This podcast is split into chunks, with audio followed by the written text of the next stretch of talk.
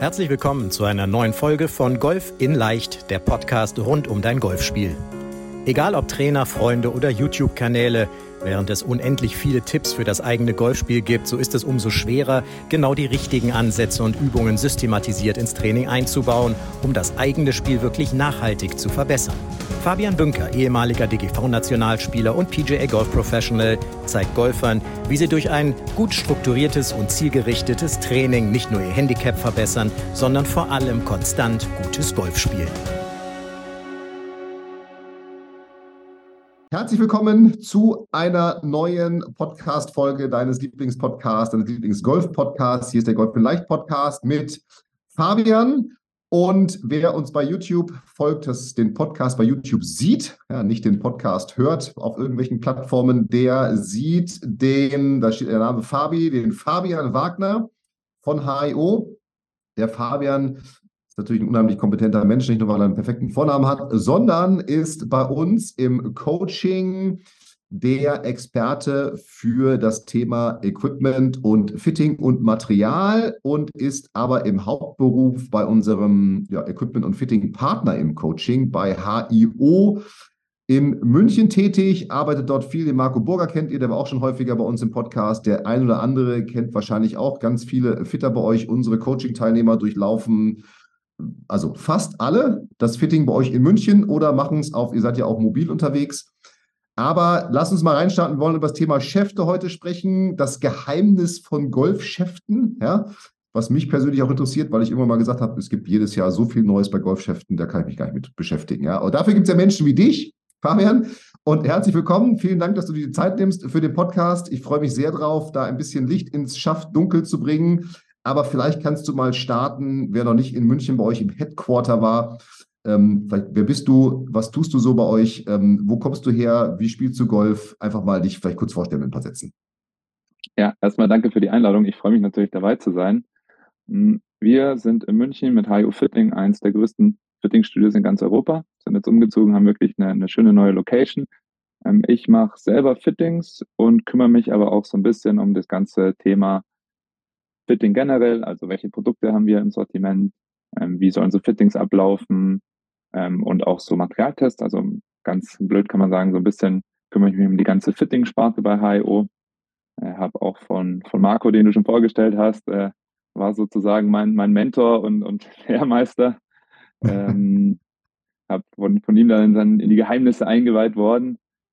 Selber spiele ich auch Golf leider viel zu wenig und du, du weißt es selber, wenn man dann einen Ticken niedrigeren Handicap-Bereich kommt, ist, dann wird es schwierig, sein Handicap zu spielen, wenn man gar nicht mehr trainiert. Also ich würde sagen, ich spiele, auf dem Blatt stehen jetzt irgendwie vier oder so und ich spiele zwischen Handicap, je nach Tagesform und das ist genau das Thema, wahrscheinlich zwischen vier und zwölf oder 15 oder wie auch immer, weil dann ist auch mal ein paar vier eine neun dabei, wenn es blöd läuft. Aber so bin ich eigentlich, eigentlich ganz happy mit meinem Spiel. Ich glaube, ich müsste auch mal wieder bei dir eine Stunde nehmen, dass du einfach mal drüber schaust und wieder, wieder alles ins Reine bringst. Muss, muss auch ins Coaching kommen, okay. da kannst du zwischendurch in den Pausen kannst du bei euch, kannst bei euch trainieren. Also es ist wie bei, wie bei allen, die im Golf-Business okay. arbeiten, die arbeiten eben da und dann wird weniger Golf gespielt. Wobei ich tatsächlich, ich bin ganz happy, ich habe es in den letzten zwei, drei Jahren geschafft, wirklich auch mehr Golf zu spielen. Jetzt spielen meine Kinder aber auch Golf, insofern äh, ist man dann am Wochenende automatisch da auch deutlich häufiger da. Aber ich weiß, was du meinst okay. ähm, mit dem, wenn man dann in diesem Handicap-Bereich ist. Es ist manchmal auch frustrierend, wenn man dann nicht zum Training kommt. Ja? Das ist, da kann ich sehr gut nachvollziehen. Aber du hast ja zumindest mal äh, die Ausrede wahrscheinlich nicht, dass du ein perfekt gefittetes Equipment hast. Ich gehe davon aus, dass, dass alle eure Mitarbeiter und auch du ähm, äh, regelmäßig in einem Equipment-Update sind. Und da sind wir schon mitten im Thema drin, nämlich das Thema Golfschäfte. Ich habe es eingangs schon gesagt, wir wollen darüber reden. Ich habe es jetzt einfach mal das Geheimnis von Golfschäften genannt. Ist ja im Grunde ist ja nur die Frage, wie wichtig sind Golfschäfte? Weil in unserem Vorgespräch habe ich gesagt, irgendwie, okay, bei den Golfschlägerköpfen, da kann ich das nachvollziehen mit Gewichtsverteilung und hier und da und das macht irgendwie alles Sinn für mich. Natürlich macht es auch in gewissen Bereichen das Thema Golfschäfte Sinn, aber lass uns vielleicht mal so von ganz oben drauf gehen. welche Arten von Schäften gibt es heute überhaupt? Weil als ich angefangen habe, gab es nur Stahlschäfte. Ja, da gab es so diesen Dynamite Tour oder wie der hieß, keine Ahnung, S400, ja, war glaube ich in meinem ersten Schläger drin. Viel zu schwer für mich damals. Da hat sich ein bisschen was getan. Also, wa was gibt es im Moment? Ähm, ich sag mal, wenn wir mal so gaussische Normalverteilung nehmen, so in der Mitte, ja, jetzt nicht so diese mit Gold verzierten Schäfte noch, die es auch noch gibt, irgendwie am Rand. Aber was, was gibt es so an Schäften mittlerweile? Was hat sich getan in den letzten Jahren?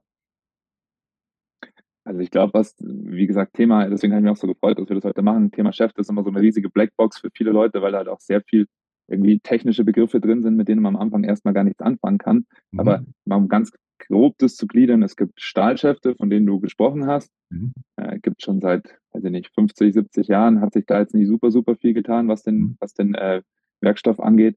Dann gibt es Graphit- oder Carbonschäfte, also auch da Thema eins kann man synonym verwenden, weil einfach Carbonschaft quasi entsteht ja aus Kohlefaser und Graphit ist einfach nur ein anderer Herstellungsprozess und mhm. deswegen Carbon oder Graphit kann man im Golf synonym verwenden. Und dann gibt es natürlich schon, wo du gesagt hast, so Randschäfte, wo wir so ein bisschen die beiden Welten verbinden. Also wir haben irgendwie einen Graphitkern mit einer Stahlfaserummantelung, wo man so in Anführungszeichen einfach beides ein bisschen kombinieren kann. Und mal ganz grob, um das auszuholen, Stahlschäfte, ja, das ist halt einfach, wenn man mit Golfschlägern, Golfeisen jetzt vor allen Dingen, weil bei ab Hybrid, Hölzern, Drivern, da spielt man schon zu schwer ist und zu lang wird. Aber in den Eisen und in den Wedges verbindet man einfach mit einem Golf, weil man es halt auch auf der Tour sieht, oft Stahlschäfte.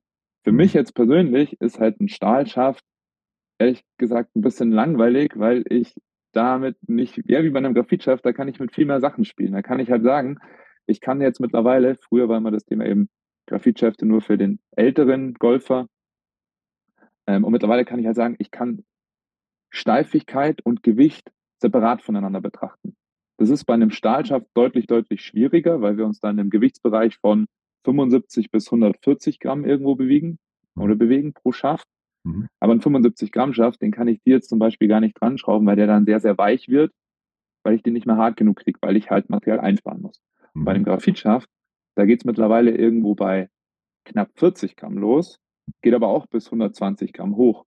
Und das Spannende ist, ich kann dir einen 90 Gramm Graphitschaft geben, der genauso hart ist wie ein 120 Gramm Graphitschaft. Das heißt jetzt für uns als Fitter, es ist super spannend, einfach mal zu sagen, okay, ich habe jetzt nicht nur das Thema Steifigkeit, sondern ich kann auch mit dem Thema Gewicht, Gewicht variieren und sozusagen mal eins von beiden ausschließen.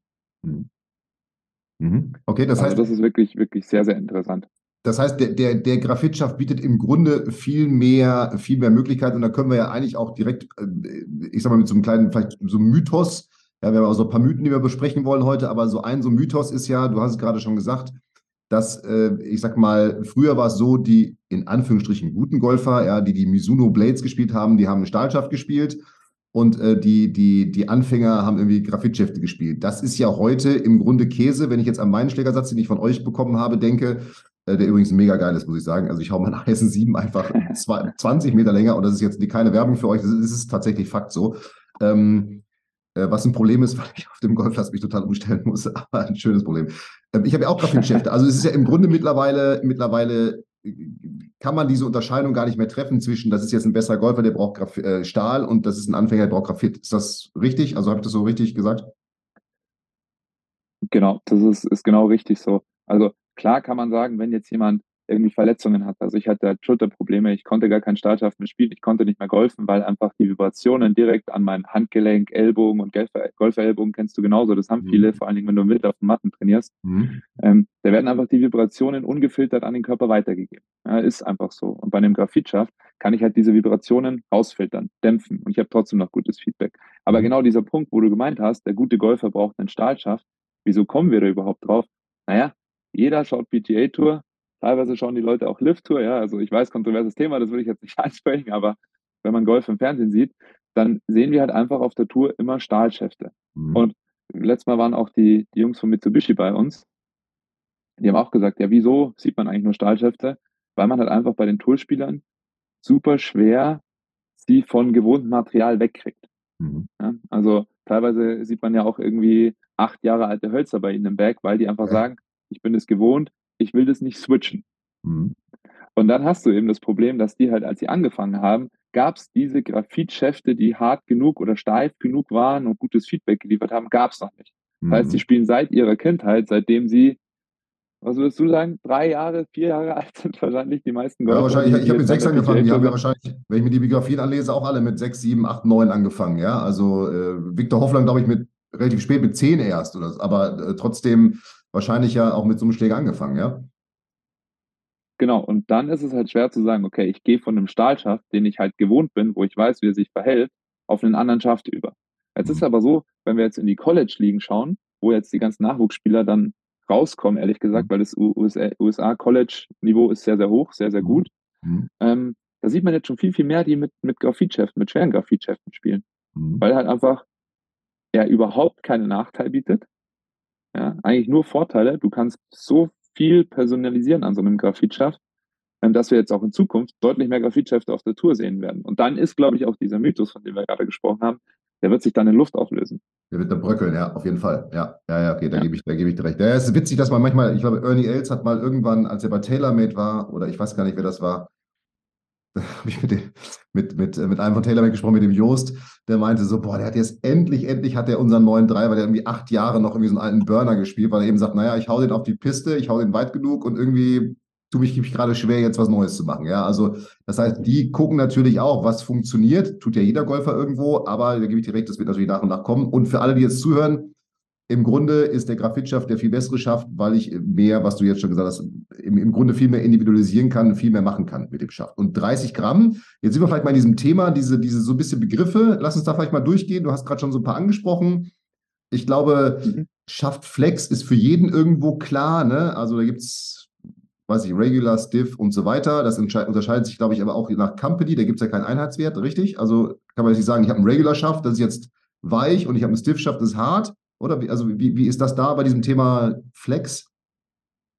Genau, also es gibt erstmal ganz grob diese, diese Kategorien, von denen du gesprochen hast. Es gibt L-Flex für Ladies, A-Flex Senior, R ist Regular, S Stiff und dann gibt es halt noch X-Stiff und Extra Tour, X-Stiff, wie auch immer. Also einfach nochmal noch mal eine Ecke härter.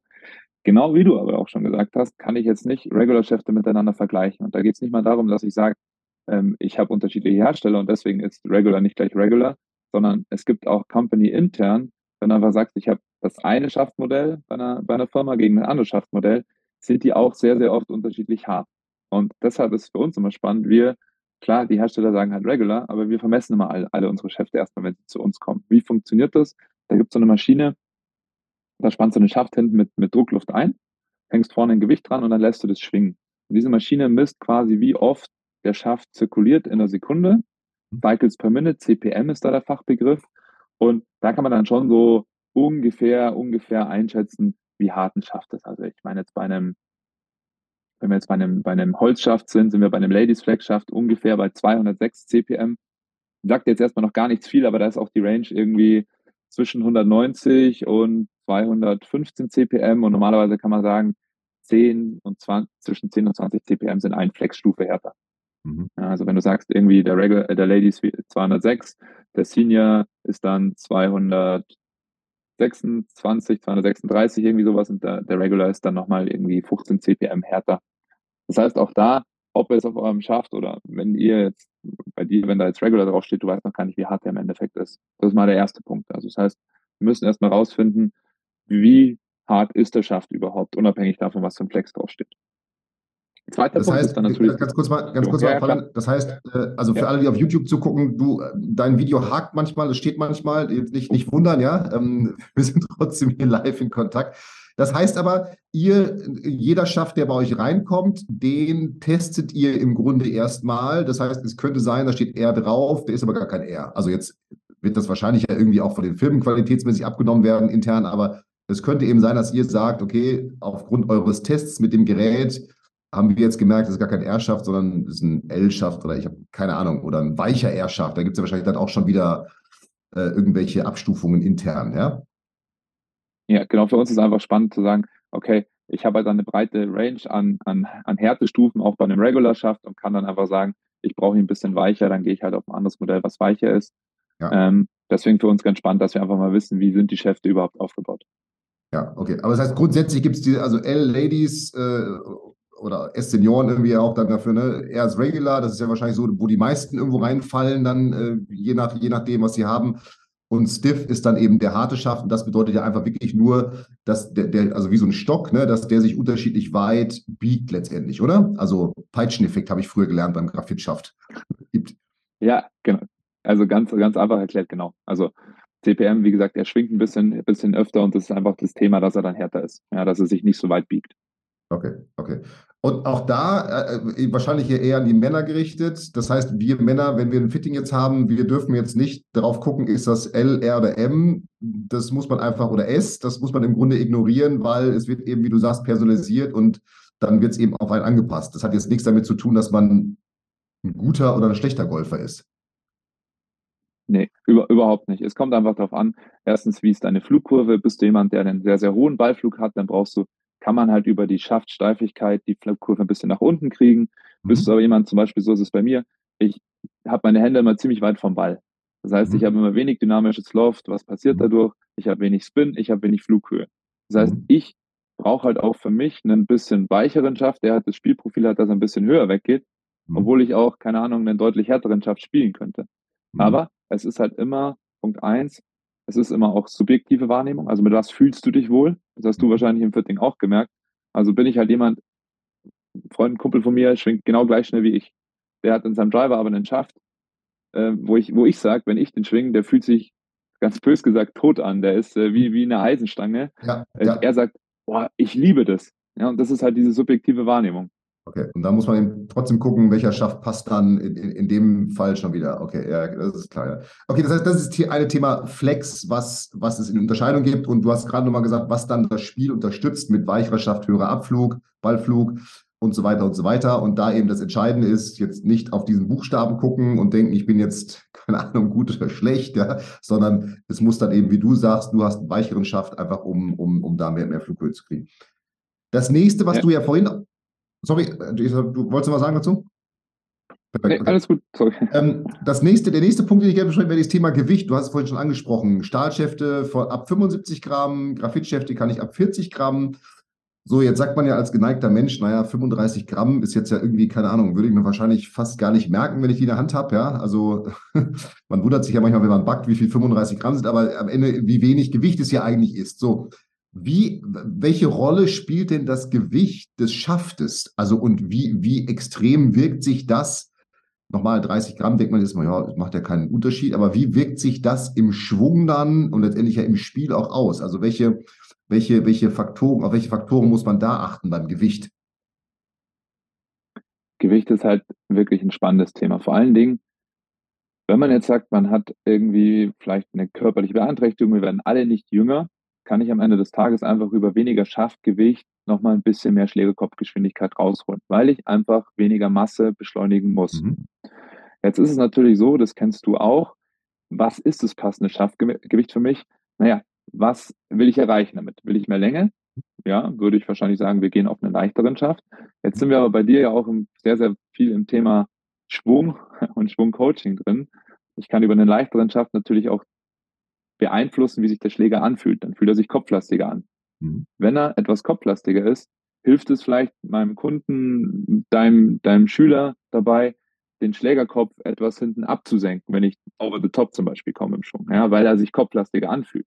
Mhm. Genauso kann ich aber sagen, ui, jetzt fühlt er sich aber kopflastig an, wird dadurch diese over the top Bewegung sogar vielleicht noch stärker. Mhm. Genauso geht es halt in die andere Richtung. Habe ich einen schwereren Schaft, kann ich dadurch vielleicht den, den Schläger besser absenken, fühlt er sich ausgewogener an, komme ich dadurch auf die richtige Schwungebene. Und da siehst du schon dieses Thema Zusammenspiel, Fitting und auch Schwimmcoaching. Deswegen ist, glaube ich, auch so cool, dass wir da so eng zusammenarbeiten, mhm. wie, wie eng das oder wie nah das zu, zusammenwirkt. Und am Ende des Tages, ja, es ist einfach sehr, sehr viel subjektive Wahrnehmung. Und ich kann ja auch sagen, wenn du halt einen Schaft hast, der dir taugt, ja, dann wird erstens das Trefferbild besser, wenn die Gewichtsverteilung von deinem Schläger zu deinem Schwung passt. Und zweitens fühlt sich halt einfach auch besser an. Du kannst einen, einen effortless Schwung machen und dabei geht halt trotzdem nach, nach draußen. Und wir wissen alle, sobald wir versuchen, auf den Ball zu prügeln, ja, dann kommen die Hände vor der Hüfte und dann äh, passieren keine guten Sachen mehr. Weniger, weniger gute Sachen auf jeden Fall, ja. Okay, das heißt, das ja. ist ein ganz, ganz wichtiger Faktor, zum einen für das Thema Schlägerkopfgeschwindigkeit, aber eben auch für das Thema, ich, ich, ich nenne es jetzt mal Schwungunterstützung. Ja. Jeder arbeitet ja immer irgendwie an seinem Schwung. Ich meine, das von Weltklasse-Golfer bis hin zum Hobbygolfer, irgendwas gibt es ja immer, an dem man, in dem man arbeitet. Das heißt, das ist eben definitiv etwas, was die, die, diese Entwicklung zumindest unterstützen kann und zumindest auch vor allem leichter machen kann oder einfacher wenn ich es ja richtig verstehe. Ja. Okay, das, genau. heißt, ja. das heißt, auch also, da ist es entscheidend, wenn man guckt, okay, ich habe vielleicht gewisse Schwungtendenzen, dass man dann auch mal guckt, okay, was habe ich denn überhaupt für, ein, für, ein, für einen Schaft bei mir drin, weil ich den eventuell gar nicht so bewegen kann, wie ich es will. Oder? So, das yes. können schon diese 30 Gramm irgendwo oder 20 Gramm oder sowas ausmachen. Das ist wirklich Wahnsinn. Also ich selber auch, wie ich angefangen habe, wo ich mir gedacht habe, 10 Gramm, was sind das schon? Mhm. 10 Gramm auf einem Golfschläger, vor allen Dingen, wenn wir uns überlegen, wie lang so ein Golfschläger ist, zum Beispiel beim Driver mit der Zentrifugalkraft, mhm. das ist ein Weltunterschied. Und das ist ja das Spannende, dass man halt genau dann auch mal, wenn man so zwei Schäfte miteinander vergleicht, und die können genau gleich hart sein. Du wirst einen Unterschied sehen und den wirst du auch sehen, wie sich der auf deinen Schwung auswirkt. Mhm. Mhm. mhm. Also okay. Also das ist wirklich, wirklich, glaube ich, ein cooles Thema. Das heißt, das ist aber auch bei euch im Fitting dann natürlich ein ganz wesentlicher Bestandteil, dass ihr, wie gesagt, wahrscheinlich ja den, den, den, den, also eure gefitteten Leute, Kunden, Schüler, Spieler, wie auch immer ihr sie nennt, ähm, jetzt natürlich nicht volldröhnt, aber dass ihr natürlich schon guckt, okay, und das ist ja was, was wir auch im Coaching mit euch machen, darum finde ich die Zusammenarbeit auch so total geil, dass wir natürlich mitgeben, okay, wir arbeiten gerade da und daran, achte bitte mal da drauf und dass das dann letztendlich ja auch unterstützt wird und das ist ja auch das Feedback, was ich immer wieder kriege, dass, dass, dass die, unsere Kunden total happy sind, wenn sie bei euch aus, vom Fitting wiederkommen und die Schläger haben. Natürlich ist das nicht das Allereinzige, die Schläger, ja, aber das ist eben, dass sie merken, es ist eine Spielunterstützung, ja, es ist eine Spielvereinfachung. Das ist ja am Ende des Tages der Fall. So, das heißt, das ist aber dieses Thema Gewicht. Äh, nochmal, gibt es, gibt es auch dann Gewichtsverteilungen im Schaft? Also der Schaft ist jetzt ja wahrscheinlich nicht überall, wenn ich mir das so als Röhre gleich schwer, sondern dann gibt es ja, die, ich sage mal, dieses Thema Kickpoint habe ich hier noch aufgeschrieben. Also wo kickt der Schaft? Vielleicht kannst du das nochmal so ein bisschen darauf eingehen und welche, welche Auswirkungen das hat. Ja, also Kickpoint ist immer ein spannendes Thema, weil da gibt es ja natürlich, wenn man sich vorstellt, der Kickpunkt ist weiter oben bei einem Schaft, denkt man immer, es geht Richtung Griffende, aber das spielt sich alles quasi nur an der Tip-Section ganz unten am Schaft ab. Also da geht es wirklich nur um, um den Zentimeterbereich, was der Kickpoint ist. Der ist immer so ein kleines Nebenprodukt. Was für uns immer auch spannend kurz, ist. ist da, wo der, wo der Schaft reingeht und dieser, dieser Pinöppel dann drauf sitzt, ne? Dass der. Genau, das dünne ja. Ende vom Schaft. Ja. Das ist die Tip-Section. Die Butt-Section ist quasi die, das Griffende. Oben, Griffende, ja, okay. Genau, Griffende. Und für uns immer ganz spannend, wo ist der Balancepunkt von dem Schläger, äh, von dem Schaft? Ich weiß nicht, ob du dir da schon mal drüber Gedanken gemacht hast. Das heißt, wenn ich jetzt hier so eine Waage habe, wo ich dann einfach den Schaft so drauflege, wo ist der in Balance? Und das ist ja wirklich spannend, weil tendenziell würdest du sagen, boah, wahrscheinlich irgendwo in der Mitte. ja, ja du müsstest ja eigentlich jetzt ja. Da so sind wir dann auch. Genau, da sind wir jetzt auch bei einem Thema, was wahrscheinlich auch wenig, wenig Leute wissen. Wenn wir sagen, wir sind bei 51 Prozent ja, von, von Tip zu Butt Section. Dann haben wir einen, einen niedrigen Balancepunkt. Und ab 53 Prozent, also du siehst schon, wie klein diese, diese Spielräume sind. Ab 53 Prozent haben wir einen, haben haben wir einen, einen hohen Kick, äh, haben wir einen hohen ähm, Balancepunkt. Und da sind wir wieder beim Thema Counterbalanced, bestimmt schon mal beim Putter gehört, wo es diese Gewichte gibt, die du hinten reinstecken kannst. Mhm. Nichts anderes gibt es beim, beim, zum Beispiel bei den Driver und Hölzchef dann auch. Da sitzt aber dann, wie gesagt, der Schwerpunkt von dem Schaft zwei Prozent weiter Richtung Griffende. Und das ist halt immer bei einem Schaft, wo wir halt einen, ja, wo wir kleine Fertigungstoleranzen brauchen, wenn wir nur so kleine Abweichungen haben, ist halt auch immer super entscheidend, dass halt da die Qualitätskontrolle stimmt am Ende des Tages. Und äh, deswegen, ich bin halt auch ein Riesenfan von den Aftermarket-Schäften, weil es halt einfach noch was ganz was anderes ist, als wenn du jetzt irgendwie einen Schaft von der Stange kaufst. Hm. Hm. Okay, das heißt, das ist also trotzdem dieses Thema Gewicht ein ganz wichtiger, wichtiger und das, was man dann, was du sagst, einfach durch einen Graphit schafft, der letztendlich noch viel einfacher in alle Richtungen beeinflussen kann. Ja. ja. Ähm, was würdest du sagen, was ist denn jetzt so, so, also wenn ich jetzt bei einem Fitting bin und jetzt nicht bei euch bin, worauf sollte ich denn achten, wenn mir jetzt Schäfte empfohlen werden? Jetzt ist so, ich weiß gar nicht, was ist das Durchschnittshandicap? Handicap, keine Ahnung, 21, 20, 20 ungefähr. 20 hätte ja. ich jetzt auch gesagt, irgendwie so, ja. Also so der Großteil spielt in diesem Bereich 15 bis 25 irgendwo. Ähm, mit wahrscheinlich auch einer, einer, einer, mittleren Schlägerkopfgeschwindigkeit. Also wenn ich jetzt bei, nicht bei euch bin, ihr achtet mit drauf im Fitting, und wenn ich jetzt irgendwo im Fitting bin und nachher mein Fitting-Sheet da bekomme, was, worauf muss ich als normal sterblicher Golfer, Hobbygolfer irgendwo, irgendwo achten, beim, vor allem beim Schaft. Schlägerkopf ist, glaube ich, mittlerweile allen klar, ne? mit, den, mit den einzelnen, ich sag mal, Verteilungen im Gewicht und sportlich, nicht so sportlich, sage ich mal, oder fehlerverzeihender. Beim, beim Schaft, was würdest du sagen, so jetzt mal die, die, Hauptpunkte, auf die acht, geachtet werden muss? Also ich finde halt immer bei einem, bei einem Fitting sollte zum, am Anfang jedes Mal erstmal besprochen werden, hast du irgendwelche körperlichen Beschwerden? Tut dir was weh? Ja, also das ist halt einfach, da kann ich mit einem Graphitschaft so, so viel an der, an der Verletzungsprävention arbeiten und dann auch an der Heilung, wie wir vorher schon angesprochen haben, irgendwie Golferellbogen. Das kriegt man mit einem Graphitschaft so gut weg, ja, auch wenn man Winter trainiert. Also das ist Punkt eins. Mhm. Ähm, Punkt zwei ist natürlich auch immer, es sollte, deswegen haben wir auch immer so ehrlich gesagt längere Vorabgespräche. Was sind die Ziele von einem Golfer? Ja?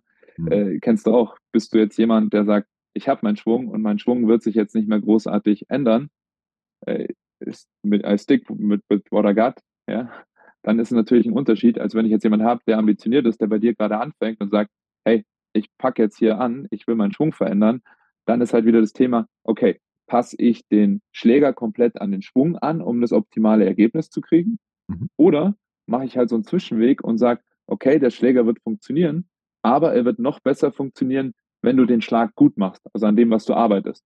Wenn du dahin was kommst, passiert, wenn ich, in die Richtung geht, okay? Hm? Weil was passiert, wenn ich dir jetzt den Schläger so baue, dass er deinen jetzigen Schwungfehler ausgleicht? Naja, du wirst im Endeffekt für einen schlechten Schwung belohnt. Mhm. Der gute mhm. Schwung, wenn du den dann machst, ja, dann wird das Ergebnis nicht so gut sein wie bei einem schlechten. Also denkst du dir am Ende des Tages, okay, ich habe irgendwas falsch gemacht. Mhm. Und deswegen ist für mich halt immer das Thema besprechen, was sind die Ziele. Ja, ähm, wie oft spiele ich Golf? Äh, Habe ich vor, auch Krafttraining zu machen? Das ist ja bei dir auch immer ein großes Thema. Also was mache ich körperlich? Habe ich davor irgendwie äh, jetzt mehr zu machen? Oder auch bei, bei Kindern ja auch mal ganz, ganz oft das Thema, bei Anfängern, ja, wenn ich einen jungen Spieler habe, der schwingt am Anfang immer langsamer, als wenn ich jetzt, wenn er in dem Jahr wiederkommt, weil er erstmal sich darauf zu konzentriert, den Ball zu treffen. Da muss man halt sprechen, perspektivisch denken.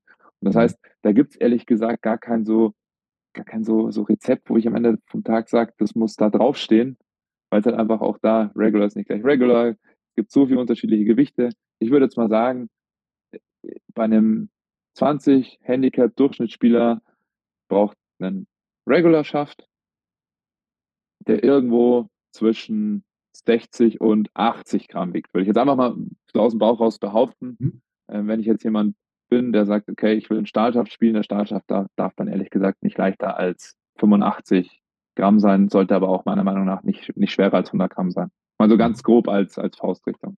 Faust, mhm. Ausrichtung. Ja, also darauf, darauf sollte, also er schafft irgendwas zwischen 16 und 80 Gramm oder wenn es ein Stahlschaft ist, 85 bis 100 Gramm irgendwo, irgendwo sein. Ja. Warum, warum, ganz kurz für mich, warum kann der Graphitschaft leichter sein? Kann ich den steifer machen in, mit, mit der Leichtigkeit dann schon wieder äh, gegenüber dem Stahlschaft? Ja, genau wie du sagst. Also äh, haben wir vorher auch schon kurz angesprochen, ich kann ja einfach den Graphitschaft deutlich härter bauen, weil halt der Verbundstoff einfach härter ist und deswegen ist da der Gewichtsunterschied. Weil wir halt einfach brauchen, wir brauchen 85 Gramm in der Stahlschaft, sonst ist er zu weich für einen Regular Flex. Ja, ja, okay, verstehe ich. Also das ist schon mal so, ich sag mal so ganz grob. Jetzt gibt es ja, finde ich, immer noch, also vielen Dank erstmal bis, bis hierhin. Ähm, jetzt gibt es ja noch, ich sag mal, die verschiedenen Schlägerfamilien. Also wir sagen mal Driver und Fairwayhölzer, Vielleicht können die Hybride da mit reinzählen. Dann gibt es die Eisen und irgendwie so die, die, die, die Wedges. Und auch bei Putter sind ja mittlerweile viele verschiedene Schäfte, sage ich mal, auf dem Markt. Aber was würdest du mal so ganz grob sagen? Weil auch da ist für mich, wenn ich jetzt mit, mit Golfern spreche, so diese ganz klassische Einteilung, ja, bei den Wedges brauche ich Stahlschäfte, weil da brauche ich irgendwie mehr Feedback und Gefühl. Ähm, und klar, irgendwie beim Driver gibt es dann aufgrund auch des Speeds irgendwie keine Stahlschäfte mehr. Ja, ich weiß nicht, wer noch einen Stahlschaft spielt im Driver heutzutage, aber äh, da hat es natürlich dann klar, ne, dieses Thema, ich sag mal, im, ich glaube, im Spielerjargon Peitscheneffekt mit dem, mit dem Graphitschaft hat dann, dann natürlich aufgrund des Speeds große Vorteile. Was würdest du da sagen? Ähm, Gibt es da nochmal Präferenzen in den einzelnen Schäften, die ihr so einfach mal so ganz global oder ganz grob im, im, im Fitting für euch beachtet oder für euch eben in eurer Checkliste habt, die ihr definitiv euch anguckt? Ja, das muss man auf jeden Fall einfach mal besprechen. Dann gibt es natürlich das Thema zu sagen, ähm, spielst du lieber Hölzer oder spielst du lieber Eisen? Weil dann können wir das Hybrid schon so ein bisschen positionieren. Baue ich es dir also eisenähnlicher oder baue ich es dir holzähnlicher, also was das Schaftgewicht angeht?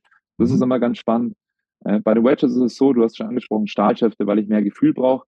Hm, kannst dir vorstellen, ich probiere sehr viel aus. Ich habe meine Wedges mit den Graphitschäften gespielt, die ich auch in meinen Eisen hatte. Ich habe meine Wedges dann auch mit Stahlschäften gespielt, ähm, die dann deutlich schwerer waren.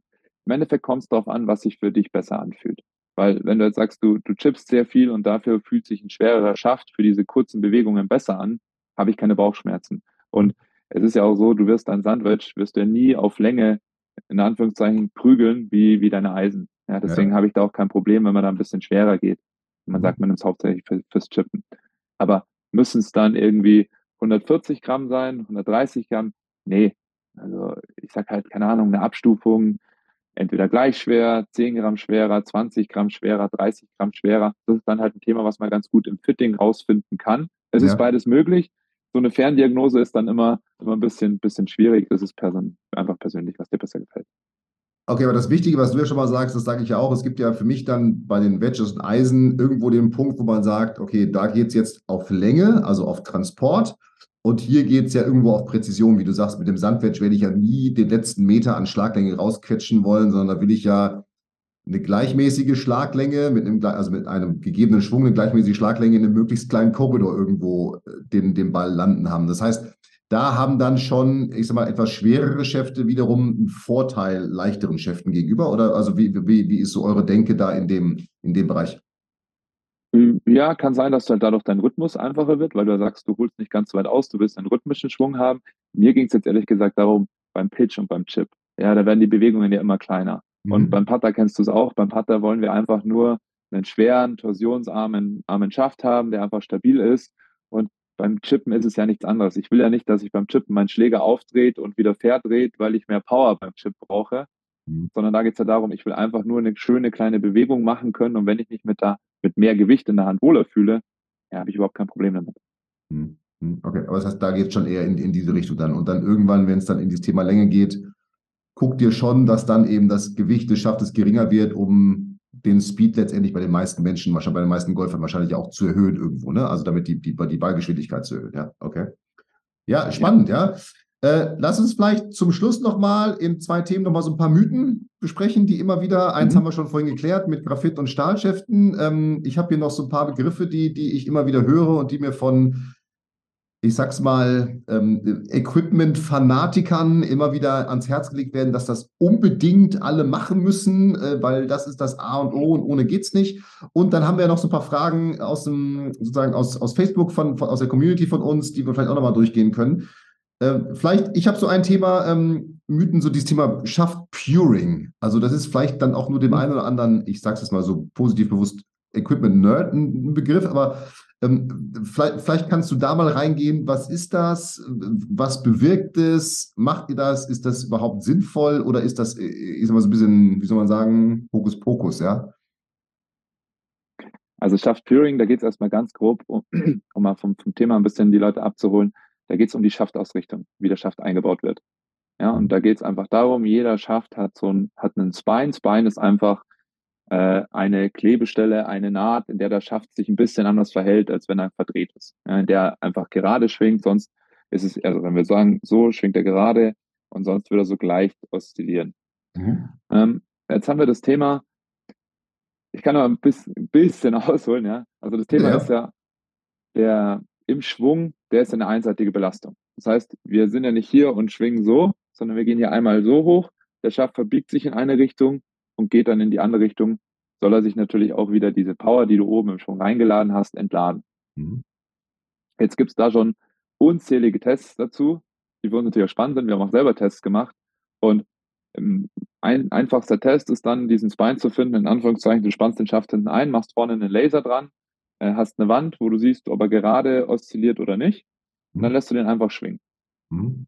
Ja, was passiert, wenn du den Spine quasi richtig ausgerichtet hast? Wie gesagt, geht er gerade hoch und runter. Ist er nicht korrekt ausgerichtet, macht er so eine leichte Kreisbewegung. Okay. Was passiert aber jetzt, wenn wir uns überlegen, wir machen das jetzt in einem Schwung? Was haben wir gesagt? es ist eine einfache Bewegung im Schwung. Das heißt, wir laden ihn einmal auf mhm. und dann wird er entladen. Mhm. Also wir haben ja nicht dieses hoch und runter jetzt, ganz, ganz vereinfacht gesagt. Egal wie ich den Schaft ausrichte, so blöd ich es anhört. Diese einfache Bewegung ist immer gerade. Ja? Vor allen Dingen, wenn du mit Aftermarket-Geschäften arbeitest, die halt von der Fertigungstoleranz sehr, sehr gering sind, ist das Thema Puring eigentlich nicht nötig. Es ist immer, wie du schon gesagt hast, so eine, so eine Glaubensfrage. Mhm. Für uns ganz cool. Es gibt zum Beispiel von Mitsubishi einen Schaft, der heißt OT. Ähm, der ist spineless. Wie kann das funktionieren? Kannst du dir vorstellen, der ist erst ähm, gewickelt und dann gewebt, also gewebt und dann gewickelt wie so ein Drahtseil vom Aufbau her, ein Graphitschaft.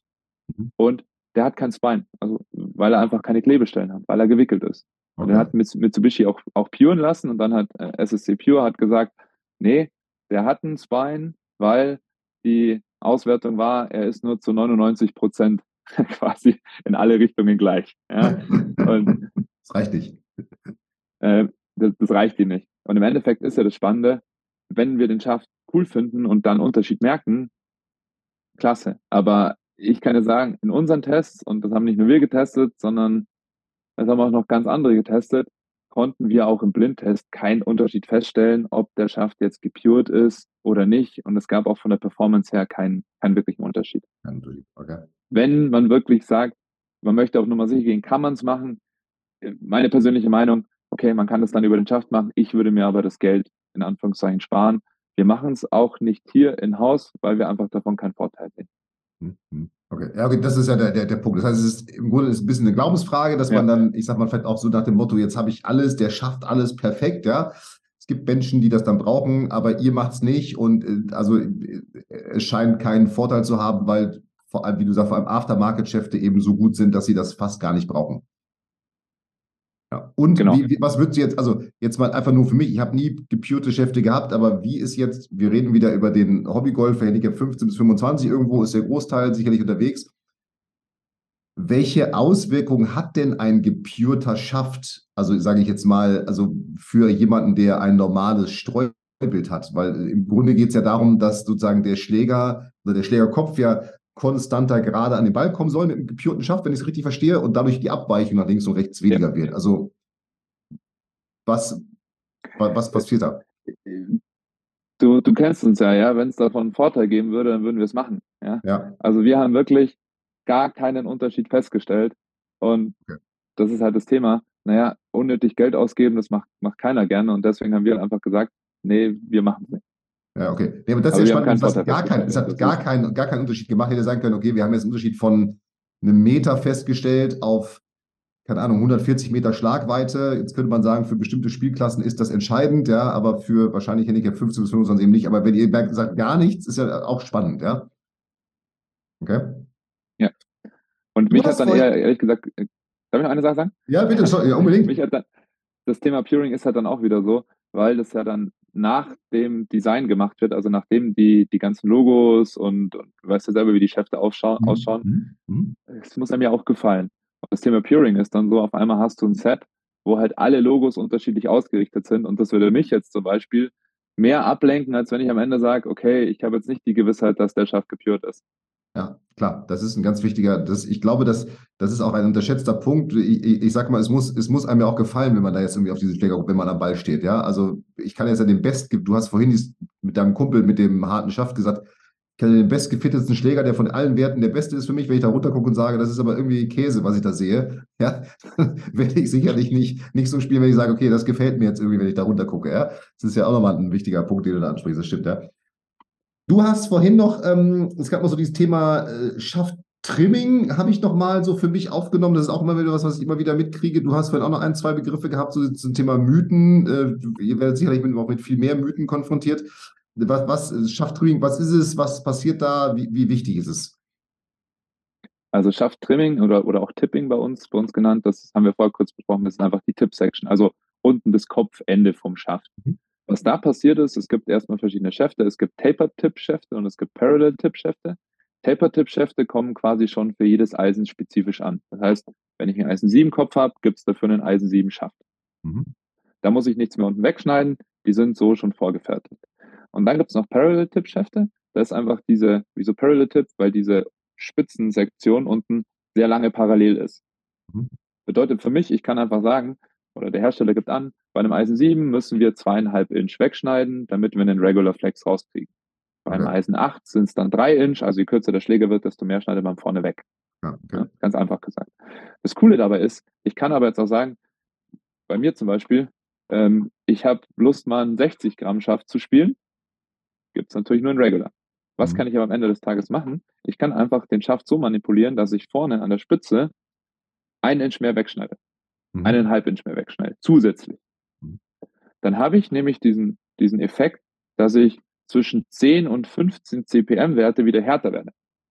Heißt also, ich habe mir das Gewicht gespart, bin bei 60 Gramm, mhm. habe aber auf einmal einen Stiff-Shaft von der, von der Stabilität her. Mhm. Das heißt, für uns halt super spannend, weil ich dadurch halt auch sagen kann, okay, jetzt wenn du zu uns kommst, naja, ein Stiff-Shaft brauche ich, ja, aber vielleicht will ich eher einen auf der weichen Seite haben. Jetzt ist der, den du aber vom, vom Profil her gerne spielst, vielleicht ein Ticken zu hart. Kann ja sein. Mhm. Was können wir machen? Wir können ihn für dich einfach vorne an der Spitze ein halbes Inch weniger wegschneiden und wir haben so eine Zwischen, Zwischenstufe zwischen Regular und Stiff und es geht in alle Richtungen. Und das ist halt das Spannende. Okay, das heißt, das ist aber ein wichtiger Faktor im Fitting oder dann auch im Schaft anpassen oder im, im Individualisieren, im Personalisieren, Personalisieren des, des Schaftes für den jeweiligen Spieler, für die jeweilige Spielerin, was dann da stattfinden kann. Ähm, wie du sagst. Und dieses Trimming ist so, dass dann unten sozusagen das Ende ist, ist, ist quasi natürlich rund, aber geht ganz lang, ist parallel, also die ne, wird nicht jünger, verjüngt sich nicht, sondern bleibt dann so und dann könnt ihr, okay, verstehe ich, alles klar. Das heißt, das ist tatsächlich ein wichtiger Bestandteil oder ein wichtiger Punkt, den ihr, den ihr angeht, um die, die Schäfte entsprechend an den Spieler anzupassen. Ja. Ja, okay, okay. Und das geht halt eigentlich auch nur, weil wir halt in der Werkstatt selber die Schläger bauen, weil das halt einfach vom Klebeprozess gemacht werden muss. Ähm, danach kann das einfach nur noch am, an, am Griffende gekürzt werden. Genau, weggestellt werden. Ne? Und dann ist es wahrscheinlich schon wieder schwierig, die natürlich, du hast gerade gesagt, wir schneiden es dann auf das Eisen 8 oder die Eisen 7 Länge, die unterscheiden sich ja, wenn man die Schläger mal so nebeneinander stellt. Das heißt, dann wird es wahrscheinlich schon wieder schwierig, die, die entsprechende Schaftlänge ja auch irgendwo zu behalten, oder? Genau, es wird erstmal, also deswegen so ein Rohschaft, wenn wir sind jetzt super Freunde davon, einen langen Rohschaft zu haben, in Anführungszeichen. Also wenn ich jetzt mhm. sage, so ein Eisenschaft hat dann zwischen 39 und 41 Inch, bedeutet, ich kann halt vorne, ich schneide ihn erstmal vorne weg, dieses Tip-Section, weil das ist das Wichtigere. Ähm, danach wird er, wird er quasi auf Länge angezeichnet, geschnitten und danach wird geklebt. Also erstmal die Tip-Section wegschneiden und dann das Länge auf Länge schneiden. Das funktioniert immer danach. Okay, das heißt, dass ihr da möglichst viel Spielraum dann einfach im, im, im Anpassen habt. Das ist der, das ist der Wunsch, ja. Okay. Du hattest genau. noch ein, zwei Mythen vorhin mal angesprochen. Oder ich weiß gar nicht, ob wir alle schon ein, jetzt... Eine Mythen. Ich glaube, wir hatten noch Grafitschaft und äh, nur was für Langsamschwinger. Also da ist wirklich das Thema auf gar keinen Fall. Also ich kann, wie gesagt, eine 90 Gramm Graphitschaft bauen, der, der deutlich härter als ein X-Schaft ist. Also das, ist einfach das Thema, was wir am Ende des Tages, glaube ich, über Bord werfen müssen. Und das war auch mit den Trischspielern. Ich glaube, was du gemeint hast, du hattest noch ein, zwei Fragen aus der Community. Genau, noch, dann können wir die, okay, dann, dann, haben, dann haben wir diese, ich hab, diese Mythen sozusagen ja. im Gespräch schon, im Gespräch schon teilweise, teilweise abgearbeitet. Genau. Ja, dann lass uns genau. hier nochmal reingehen. Ähm, also erstmal eine, der, der Flo fragt, stimmt es, dass ein, ein Stiffer Schaft eher einen Slice fördert? Also letztendlich, ich schließe daraus, ein zu harter Schaft für, den, für die Schwerkopfgeschwindigkeit eher einen Slice fördert. Was, was, ich sag mal, welche Flugkurven passieren da? Und auf der anderen Seite, was passiert bei einem zu weichen Schaft? Das wäre dann die, die, die, die gegensätzliche Frage. Ja, im Endeffekt kommt so ein bisschen beides raus, ja, weil hm, man kann sagen, zu weicher Schaft und zu harter Schaft da wird die Schlagflächenkontrolle einfach schwierig. Und du weißt selber, wie wichtig Schlagflächenkontrolle am Ende des Tages ist. Ja. Ist die Schlagfläche geschlossen oder offen? Ja, das ist das A und O von, von, von einem, wo der Ball am Ende landet, von einem Golfschwung. Ja. Und ähm, ich bringe immer gerne das Beispiel, äh, Martin Borgmeier, vielleicht schon mal gehört, Long Drive World Champion. Mhm. Da, wenn man sich das im Fernsehen anschaut, da, da wickeln sich die Schäfte ja quasi halb, halb um den Kopf rum. Ähm, die müssen aber auch nur einen von sechs Schlägen auf die Bahn bringen und die trainieren auch nichts anderes, als dass diese Schlagfläche, die sich brutal verbiegt und verschafft und verdreht, wieder neutral an den Ball kommt. Jetzt ist es halt für uns als Amateure immer relativ schwierig, wenn halt da viel Bewegung drinnen ist. Ja, das heißt, mit einem zu weichen Schaft wird, haben wir zwar wahrscheinlich einen Ticken mehr Länge, aber wir haben das Problem, die Kontrolle wird schwieriger. Und mhm. mit einem zu harten Schaft, ehrlich gesagt, ja, die Tendenz kann sein, dass man eher mal die Schlagfläche ein bisschen offen stehen lässt, ja, weil man es vielleicht gewohnt ist, dass der Schaft von sich aus ein bisschen mehr kickt, kann aber genauso gut in die andere Richtung gehen, weil man eben sagt, ja, der Schaft, der hilft mir da nicht, der unterstützt mich nicht, der ist da sehr neutral. Ich arbeite deswegen mehr mit den Händen. Ja, das kann dann genauso den Effekt haben, dass ein zu harter Schaft auch dann nach links geht. Also ganz pauschal kann man nicht sagen, das ist immer Typsache, Golfersache. Ja, okay. Das heißt, es gibt jetzt nicht dieses, der ist zu hart, dann wirst du eher slicen, der ist zu weich, dann wirst du eher hooken. Das sind wahrscheinlich die generelleren Tendenzen, tippe ich jetzt einfach mal, ja, auch aus meiner Erfahrung heraus. Genau. Aber jetzt es lässt sich diese, dieses ganz wie immer im Golf, dieses ganz pauschale lässt sich eben lässt sich eben leider nicht sagen. Aber äh, ich sage mal, Quintessenz der Antwort ist, okay, der Schaft muss natürlich zu dir passen, weil er begünstigt die Schlagflächenkontrolle oder macht sie ungünstiger oder schwieriger. Und am Ende, klar, ist das natürlich der Punkt, äh, ja, wenn die Schlagfläche gerade zum Ziel ankommt und zur Schwungbahn, das könnte schon mal helfen im Schwung, ja, auf jeden Fall. ähm, ja, klar. Dann, dann gibt es hier, das haben wir eigentlich schon im Grunde schon beantwortet, Stiff-Schäfte gibt es in Graphit und Stahl. Genau, wer sollte welche nehmen bei hoher Kopfgeschwindigkeit? Das ist ja im Grunde vielleicht nochmal von dir äh, äh, schnell gesagt, aber Graphit empfiehlt sich. Äh, es ist ja, ich finde es halt einfach, ist, ist der spannende der Werkstoff, hat, kannst dir coole Designs machen, ja, wir, wir sind ja bei HIO, haben wir, Design ist uns auch wichtig und, und das ist halt immer spannender, da mal irgendwie auch was Neues reinzubringen, was, was vielleicht auch ganz cool ausschaut und, und nicht so ganz Standard ist. Ähm, aber es ist einfach wirklich, ich sehe überhaupt keine Nachteile davon, dass man in Graphitschaft spielt. Ja, einziger Nachteil ist und vielleicht der Preis, dass sie einen Ticken teurer sind, minimal teurer. aber ich kann eine Graphitschaft härter bauen als eine Stahlschaft. Ich kann der eine Stahlschaft gleich hart bauen wie ein Graphitschaft, aber der Vorteil ist, wenn ich mal was leichteres testen will, mit genug Steifigkeit, dann bleibt mir eigentlich nur Graphit übrig. Ja, ja, okay. Also einfach der, der, wie, wie du sagst, der, der, der Werkstoff, den man am besten letztendlich beeinflussen kann irgendwo, ne? Auf den, auf den Spieler dann auch. Und ich schätze jetzt ja auch mal tatsächlich in den Toleranzen dann einfach für den Spieler noch viel geringer ist als bei so einem, bei so einem Stahlschaft irgendwo. Ja. Dann der Patrick ja. fragt, was wird durch den Schaft beeinflusst? Das haben wir im Grunde beantwortet. Also auf jeden Fall Schlägerkopfgeschwindigkeit, Eintreffwinkel, vorhin nochmal auf das Thema Schwungtendenzen gekommen. Also im, im, im Grunde ist das ein, ja, also der beeinflusst ja fast mehr als der Schlägerkopf, tippe ich jetzt, wenn ich jetzt so nach diesem Interview ein bisschen schlauer bin als zuvor, für mich jetzt. Oder? Also was wäre das deine Meinung? Also man kann sagen, der Schaft ist so ein bisschen die Seele des Schlägers, also wie sich, wie sich der Schläger einfach anfühlt. Und ich kann halt wirklich, wenn wir uns den Schlägerkopf ausgesucht haben, kann man über den Schaft dann noch so viel regulieren, ja, du hast schon ein paar Sachen mhm. gesagt, aber es ist genauso wie die Flughöhe. Wie hoch fliegt mein Ball weg? Ja, brauche ich einen flacheren Abflugwinkel oder einen höheren? Die Spinwerte. Mhm. Kommt mein Ball zum, zum Liegen oder nicht? Ja, auch das kann ich über den Schaft nochmal beeinflussen. Und generell einfach auch das Gefühl. Ja. Und was man auch nicht ganz vernachlässigen darf, Klang. Ja, ich weiß nicht, für manche Golfer ist es was, was, was super wichtig ist, weil du ein auditives Feedback kriegst. Auch der mhm. Klang unterscheidet sich von Schaft zu Schaft beim gleichen Kopf. Und das ist auch was, wo ich halt am Ende sage, naja, wir arbeiten beim Golf ja mit allen Sinnen. Und, und wenn ich am Ende ein cooles auditives Feedback habe, wenn ich den Ball gut treffe, ich nehme jede Unterstützung, die ich haben kann. Auf jeden Fall, ja. ja. Je, je, leichter, desto besser, ja. Das muss auf jeden Fall der Punkt sein, ja. Okay, das war der Patrick und der Adi. Letzte Frage. Der Adi fragt nochmal, wie unterscheidet sich der Autoflex-Schaft zu den anderen Marktschäften? Ist er seinen Preis wirklich wert? Jetzt Autoflex-Schaft sagt mir jetzt gar nichts, aber dir wahrscheinlich. Du nix.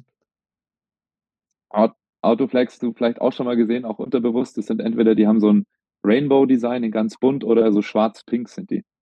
Das ist ein Autoflex, das ist ein koreanischer Hersteller, äh, haben so ein bisschen, ja, man kann sagen, sie haben das Shaft-Game nicht neu erfunden, aber sie haben halt jetzt Schäfte, die erstmal, sie veröffentlichen gar nicht, was das Geheimnis von ihrem Schaft ist. Ja, also was dahinter steckt, ist die KHT, die Korean Hidden Technology. Ja. Also wir können mal so anfangen. Was ganz cool ist, ist, das Marketing. Ist, ist, ja, ist gutes Marketing.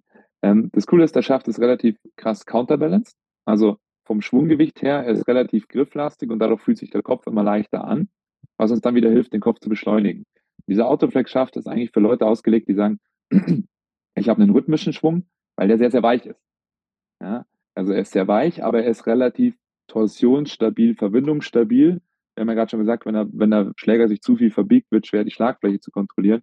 Das kann man mit diesem Autoflex, ehrlich gesagt, ein bisschen ausgleichen. Aber er ist jetzt wirklich ein, ein Spezialschaft, wo ich am Ende des Tages sage, ja, gestern war jemand bei mir im Fitting, äh, sein Ziel war, dass er seinen Drive 210 Meter schlägt. Mhm. Ja, und was machen wir dann natürlich? Ja, wir nehmen den Autoflex, der sehr, sehr weich ist und das ist wirklich spannend. Wenn du diesen Schaft mit einem Schlägerkopf hinstellst und ihn hochhebst, dann ist der so weich, dass du wirklich schon merkst, wie sich der Schaft biegt, allein durch das Kopfgewicht. Zwar nach unten, ja, einfach nur durchs Hochheben. Ja, krass. Jetzt ist es so, ist, ist er sein Geld wert? Naja, das ist immer von Typ zu Typ unterschiedlich. Gehe ich jeden Tag golfen, äh, spiele 18 Loch, in Anführungszeichen, und ähm, klar, weißt du auch, 10 Meter mehr am Ende des Tages, und das haben wir dann auch rausgekriegt, das waren sogar 15 Meter mehr mit dem Drive. Das sind einfach zwei Schläger weniger ins Grün. Ja. Ja. ja. Ist ja. für jeden plus, was, plus wahrscheinlich, wahrscheinlich mehr Präzision. Also das ist dann schon, das ist natürlich schon eine Welt, an, ne? Du brauchst halt du brauchst halt einen sehr, sehr rhythmischen Schwung, weil er halt so weich ist. Ja? Für jemand, der halt aggressiver im Downswing ist, ist es überhaupt nichts. Aber für jemand, und das ist halt bei den meisten Leuten so, die vielleicht nicht ganz so eine hohe Schlägerkopfgeschwindigkeit haben, die schwingen oft, der Schwung ist sehr gut, das kannst du wahrscheinlich auch von, von dir öfter, siehst du öfter mal, er ist auch sehr rhythmisch, aber uns fehlt einfach ein bisschen Power. Dann können wir mit so einem Schaft natürlich ordentlich unterstützen und dann kommen am Ende, können auch mal fünf Meilen mehr Schlägerkopfgeschwindigkeit rauskommen und fünf Meilen mehr Schlägerkopfgeschwindigkeit, das sind halt dann am Ende wirklich 15, 20 Meter. Ja, ja, das ist, das ist enorm. Ja. Denkt man gar nicht, aber was dann da, was da sozusagen dann, dann hinten rauskommt. Okay, das heißt, also erstmal ist das, wie der Schaft wirkt. Ja, das Entscheidende ist eben, es passt auch wieder nicht für jeden Typen. Ähm, auch wenn es sich spannend anhört erstmal. Ähm, und ist er seinen Preis wert? Ich würde sagen, wenn, ich weiß nicht, was er kostet, der Schaft, ja. Aber wenn ich meinen Ball jetzt 15 Meter weiter haue und präziser, dann würde ich, wäre mir das schon was wert irgendwo, ja. Ja, wir, wir sprechen nur, dass du es mal einschätzen kannst. Wir sprechen halt von, von einem Schaftpreis zwischen 700 und 900 Euro. Also, es ist schon, schon, schon ein ja, heftiger schon Preis. Aber, irgendwo, ja? ja, okay. Das heißt, der Preis des Treibers verdoppelt sich. Oder mehr als verdoppelt sich, ja. Ja, verdreifacht sich eher wahrscheinlich dadurch, ja, ja am Ende ja. des Tages. Aber man kann schon sagen, es kommt halt immer auf den Spieler an und du weißt es selber, naja, wenn ich jetzt jeden Tag spielen gehe und ich habe damit drei Jahre, vier Jahre meinen Spaß, dann ist es natürlich ein Unterschied, als ob ich jetzt fünfmal im Jahr spielen gehe äh, das, das setzt sich dann immer in Relation. Ich glaube, da ist halt einfach wichtig, bevor ich sowas mache, bevor ich so eine Investition ausgebe, ich, ich, man muss den Test, man muss den fitten lassen, sonst würde ich sagen, okay, einfach nur um ihn zu haben und zu probieren, wäre mir persönlich das, das Geld nicht wert, aber das kann auch jeder entscheiden dann am Ende, wie er findet. Ich sage halt immer im Fitting cool. Das ist, das ist klar. Okay, aber ist ja entscheidend, das Entscheidende ist ja, wenn du sagst, okay, das ist eher was für jemanden, der rhythmisch schwingt ähm, und da und da Schlaglängen, eine Schlaglängenthematik hat, weil er den Speed irgendwie nicht, nicht auf den Ball kriegt, ähm, ist das natürlich ein spannender Punkt. Ja, klasse, Autoflex-Schacht, muss ich mal angucken, obwohl ich so ein bisschen mehr Gas gebe mittlerweile. Ähm, aber ich, aber ich, ich scheine nicht zu brauchen, ich habe ihn nicht gekriegt im Fitting bei euch. ja.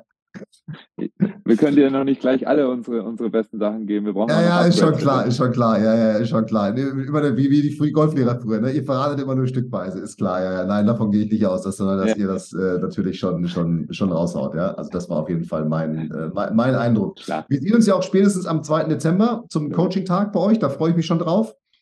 Ähm, da mhm. mal machen wir für unsere Coaching-Teilnehmer immer mehr, mehrmals im Jahr Coaching-Tage, wo wir unsere, unsere Coaching-Teilnehmer einladen zu bestimmten Themen. Jetzt sind wir im Dezember, wie gesagt, bei HIO und machen dann mal einen Tag zum Thema, ja, auch wie hier, äh, Equipment, welche Schläger, welche Schäfte, ein bisschen behind the scenes. Da bin ich gespannt, da freue ich mich drauf in eurem neuen Headquarter, das kenne ich ja auch nicht.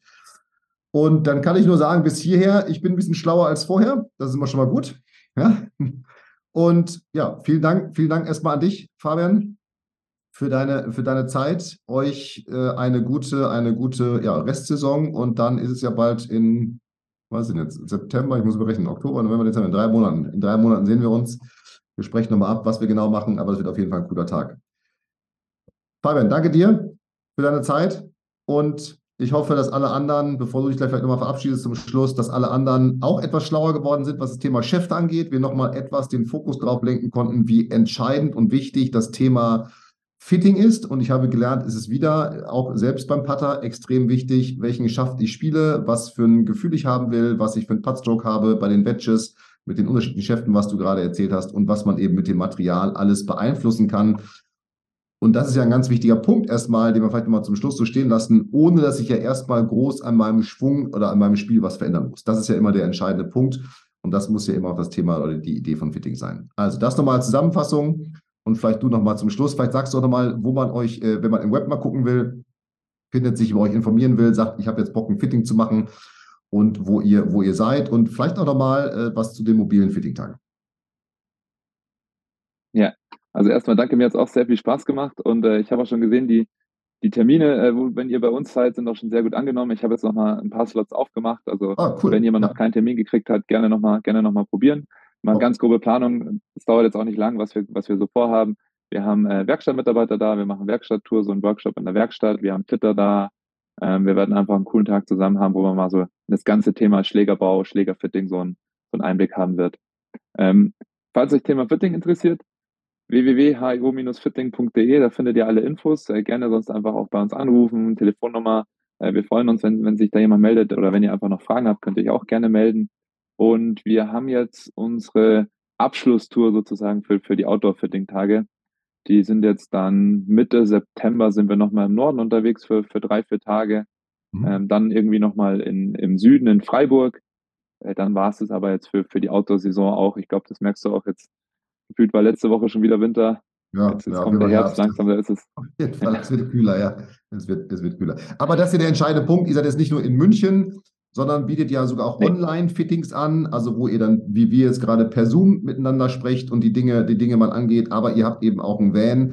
Und äh, das Entscheidende ist ja, dass wenn sich jetzt jemand, ihr habt ja ein bisschen auch die, die, die Fittings unterteilt, also ruhig mal gucken, ihr auf der Website. Ähm, und wenn jetzt jemand sagt, ich möchte speziell meine Badges fitten, ihr euch da vorher abstimmt und dann eben auch tatsächlich dafür die entsprechenden Komponenten dann, dann dabei habt. Ja, also das heißt, es ist jetzt kein, kein großer Unterschied zu dem, äh, ich, ich, ich fahre nach München, natürlich ist bei euch noch ein bisschen eine andere ich mal, Experience, ja, weil man dann da in eurem Headquarter ist, was ja auch cool ist.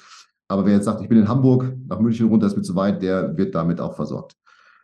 Klasse. Die, yes. ähm, die Seite, also hio-fitting.de, äh, da findet ihr alles, da findet ihr auch die, die ich glaube, die mobilen Tage von euch ja, ne? die habt ihr da ja auch kommuniziert. Fabian, vielen Dank. Mhm. Dir einen erfolgreichen, heute ist Freitag, einen erfolgreichen Freitag. Äh, hoffentlich ein bisschen Zeit am Wochenende zum Golfspielen, Clubmeisterschaften. Ich weiß nicht, gehst du spielen? Nimmst du teil oder hast du gesagt, nee, nicht trainiert? Äh, nicht trainiert, aber vielleicht schaffe ich es wirklich jetzt mal am Wochenende. Ich nehme es auf jeden Fall vor, wie jedes Wochenende und dann, dann klappt es wieder nicht. ja, genau, so machen wir das. Perfekt. Fabian, danke dir. Euch allen viel Erfolg, vielen Dank fürs Zuhören, fürs Zuschauen und viel Spaß beim Fitting bei HIO, kann ich nur sagen. Es lohnt sich auf alle Fälle. Macht's gut, bleibt gesund. Ciao, ciao. Vielen Dank, dass du bei der heutigen Folge dabei warst. Wenn du direkt von Fabian und seinem Team gecoacht werden willst, dann gehe jetzt auf www.fabianbünker.de/termin und bewirb dich für ein kostenloses Analysegespräch. In diesem einstündigen Gespräch wird dein Golfspiel ganzheitlich analysiert und dir basierend darauf ein Trainingsplan an die Hand gegeben, mit dem auch du besser und konstanter Golf spielen kannst. Denn konstantes Golf entsteht nicht durch planloses Training. Stattdessen ist ein ganzheitlicher Trainingsplan mit direktem Feedback eines Trainers essentiell, damit du dich zu jedem Zeitpunkt auf dem Weg der Verbesserung befindest und an der größten Verbesserungsmöglichkeit in deinem Spiel arbeitest. Falls das für dich interessant ist, dann geh auf www.fabianbünker.de/termin und bewirb dich für ein kostenloses Analysegespräch.